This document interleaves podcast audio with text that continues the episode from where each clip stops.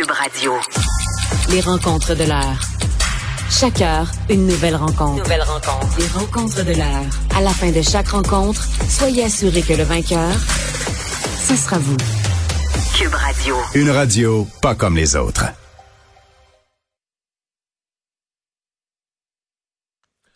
On est de retour pour la chronique juridique. C'est Nada Boumefta qui est avocate en droit criminel et protection de la jeunesse. Bonjour Nada. Bonjour Mario. Et toujours dans ce même euh, sujet, on a parlé tout à l'heure à Maître Manolé, euh, qui elle défendait ses travailleurs et qui a perdu ce matin, même si elle dit qu'elle n'a pas vraiment euh, perdu. tu veux nous expliquer, toi, ta vision de ce jugement?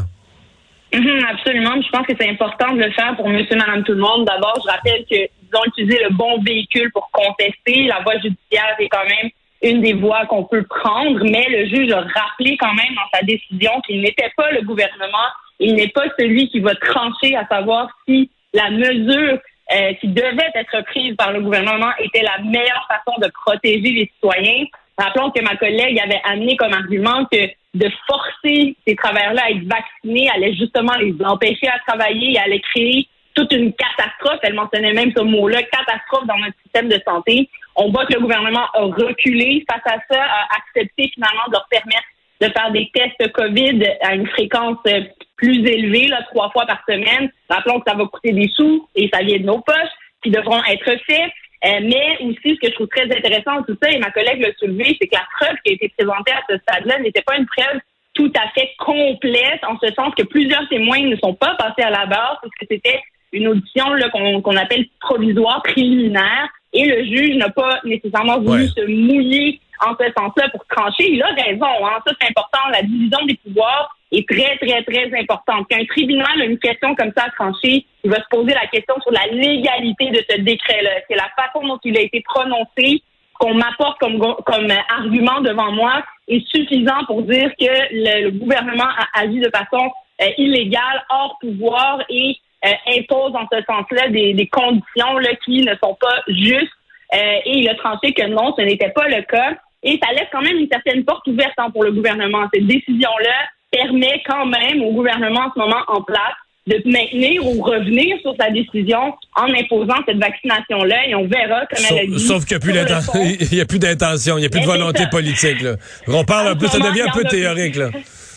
Exactement, ça devient théorique et c'est pourquoi le même l'audition au fond en janvier. Euh, je veux dire, je veux bien qu'on procède et qu'on passe à travers tout ça, mais euh, à suivre. Et encore là, je pense pas que les, tribunaux vont se mouiller à savoir si c'est quelque chose qui sera imposé ou non, puisque, comme tu l'as dit, il n'y a plus de volonté politique en ce sens-là.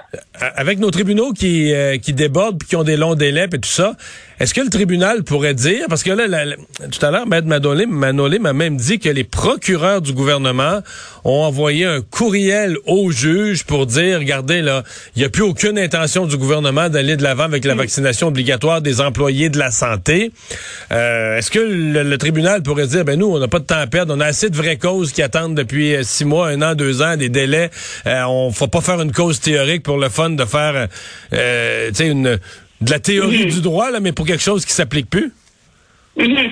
c'est particulier, c'est une excellente question. C'est sûr que l'on est en droit civil, contrairement par exemple au droit criminel où on l'a eu dans un dossier la semaine dernière dont on a parlé, euh, où on avait vu qu'il y avait des problèmes dans la divulgation de la preuve et c'est le procureur qui a, dans notre jargon, tiré la plug. Puis on a, on a décidé d'éviter de refaire tout un, débat devant les tribunaux. Ça s'arrête là. C'est une option. En civil, par contre, le juge avait quand même entre les mains et euh, assez de preuves et quand même une date butoir pour rendre un jugement, rendre une décision. Quand tu prends le temps de délibérer, il y a quand même beaucoup de travail qui est fait en amont. Donc oui, à ce stade-ci, c'en est théorique, mais ça reste quand même une décision qui existe, qui revient sur les principes de base d'application, puis qui va peut-être faire questionner ces gens-là avant de revenir devant les tribunaux, par exemple, pour contester certaines choses, ben, se poser les bonnes questions, savoir s'ils ont vraiment des fondements ou pas et pourquoi ils pourront attaquer ou non ce type de décret-là. Je vais faire le parallèle, Mario, on en a reparlé d'ailleurs euh, dans l'actualité la semaine dernière, puis euh, ça a passé encore une fois, tout le monde en parle, entre autres, la mère euh, si son garçon a eu la COVID, mais là, on parle des enseignants qui, eux, n'ont pas eu cette obligation-là d'être vaccinés euh, dans ce milieu-là. Puis on voit qu'il y avait quand même un très grand risque euh, d'être contaminé malheureusement. Donc tout ça est quelque chose qui pourrait être soulevé. Ce sont des débats qui pourraient revenir. Ce sont des décrets qui pourraient euh, ressurgir. Donc dans, en ce sens-là, je pense pas qu'on est purement dans le théorique, mais il en demeure pour moins que la date butoir avait été choisie justement en conséquence. Puis même si, entre-temps, la décision du gouvernement a été prise, ben, le juge en a quand même euh, profité pour souligner le fait que les pouvoirs de l'un et de l'autre sont bel et bien séparés. Et il a euh, bien rendu, je pense, euh, à mon avis, sa décision en soulignant ce point-là. Puis on verra en la suite des choses qu'est-ce qui en sera et comment les choses vont se développer si vraiment on restera en théorique. Et encore une fois, que l'avenir nous le dira hein, sur les, exemples et la réalité des gens qui sont non vaccinés en système de santé s'ils représentent effectivement un risque. Nada, euh, on sait c'est euh, très très très compliqué au Canada de faire reprendre un procès ou de faire corriger une erreur euh, judiciaire. on a l'exemple d'un ancien juge qui est qui est devant nous au quotidien c'est ainsi du juge de Lille. Mais là il y a un monsieur Daniel Jolivet qui lui a un passé un peu plus rock'n'roll là que qui n'était pas un juge loin de là, mais qui a toujours prétendu ne pas avoir commis un crime ou des crimes. Et là, 30 ans plus tard, euh, vient de réussir le polygraphe. Euh, jusqu'à quel point ça pourrait lui euh, devenir un point tournant? Oui, d'abord, dossier très intéressant mené par une collègue vraiment hors pair, mais Lida Nouret, qui travaille entre autres sur plusieurs projets qu'on appelle les projets Projet Innocence. Des dossiers, exactement, des dossiers comme ça qu'on juge que la, la justice ou la façon dont le, le procès est tenu n'était pas tout à fait juste. Et je t'annonce qu'il va y avoir un documentaire là-dessus dans quelques mois. Oui, mais c'est ça. Puis euh, d'ailleurs, c'est un article euh, qui, qui vient euh, quand même de Isabelle Richer qui avait suivi ça. Il y avait eu quand même une enquête qui avait été menée là-dessus, qui a fait ressurgir entre autres. Et encore une fois, on l'a vu, hein, comme les enquêtes un peu qu'on fait à ZIE ou à TVA Nouvelle qui peuvent faire ressurgir certains témoins ou faire ressortir certaines preuves ou même donner certaines pistes aux avocats ou avocates qui décident de my God, travailler corps et âme dans ces dossiers-là pour voir qu'est-ce qui n'a pas fonctionné. Euh, rappelons que la première chose à faire, évidemment, c'est d'aller voir, bon, écoutez, qu'est-ce qui s'est passé au procès. C'est un procès qui euh, date de 1992, il faut le dire. Il avait été accusé et déclaré coupable de quatre meurtres, donc ce n'est pas rien. Euh, et sa sentence était donc la prison à vie. Un homme qui, depuis le jour 1, a toujours nié avoir tué ces gens-là, qui a toujours dit ne pas avoir eu même de lien avec tout ça.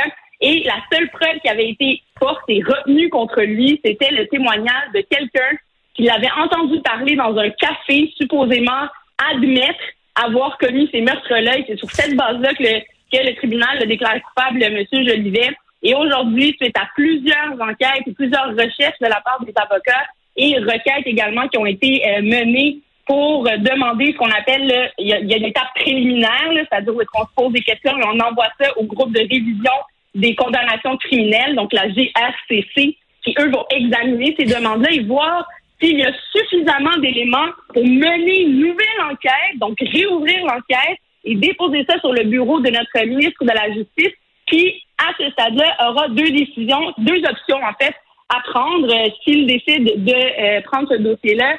Soit, un, d'envoyer ce dossier-là en cours d'appel et là, laisser entre les mains de trois juges euh, de décider si on va faire un nouveau procès ou non, ou trancher lui-même et décider qu'il y aura un nouveau procès dans ce dossier-là.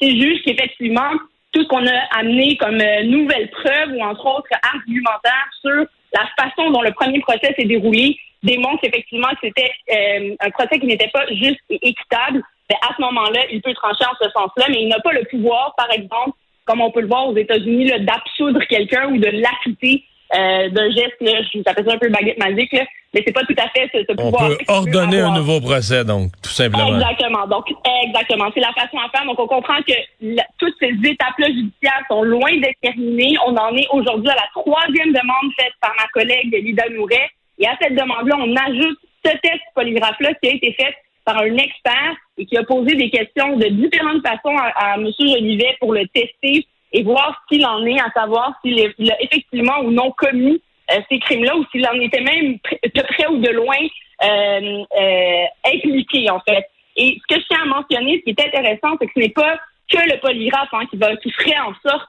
que tout va changer. Parce qu'on s'entend, là, ça aurait pu être un élément qu'on aurait pu amener plus tôt, mais Maître Nouré avait beaucoup travaillé, il avait réussi à faire sortir le fait que euh, il y avait des preuves qui démontraient que M. Jolivet, entre autres, n'avait jamais mis les pieds dans ce restaurant-là où ce dit témoin-là l'avait entendu à ce moment-là, qu'il était plutôt à une bijouterie en train d'acheter une reloque Et ça, on a des traces, par exemple, des appels téléphoniques. Et ça, c'est une preuve classique, en Mario, qu'on peut avoir dans des dossiers. Surtout où on a besoin de localiser un individu par rapport à un meurtre ou par rapport à des événements ou une preuve qui peut être centrale dans un dossier. Les tours cellulaires ne mentent rarement pas. surtout quand la personne est en possession, évidemment, de son téléphone et où on a des registres d'appels téléphoniques qui concordent avec le témoignage. Donc ça, c'est un des exemples qui ressortent là, de cette enquête-là qui démontre que cette preuve-là, un, était en possession de la police et n'a jamais été divulguée à la défense à l'époque. Donc, comment pouvait-il, premièrement, se défendre de façon entière et comment peut-on conclure que ce procès-là était juste et équitable à l'époque? C'est la question que McNouret soulève. Maintenant, ce que je voulais amener aujourd'hui dans ma chronique d'intéressant, c'est la question du polygraphe. Qu'est-ce que ça vaut devant nos tribunaux criminels? Euh, que c'est le, golden ticket en, quelque sorte, ou si ben c'est pas vraiment euh, ça n'a pas vraiment force de preuve.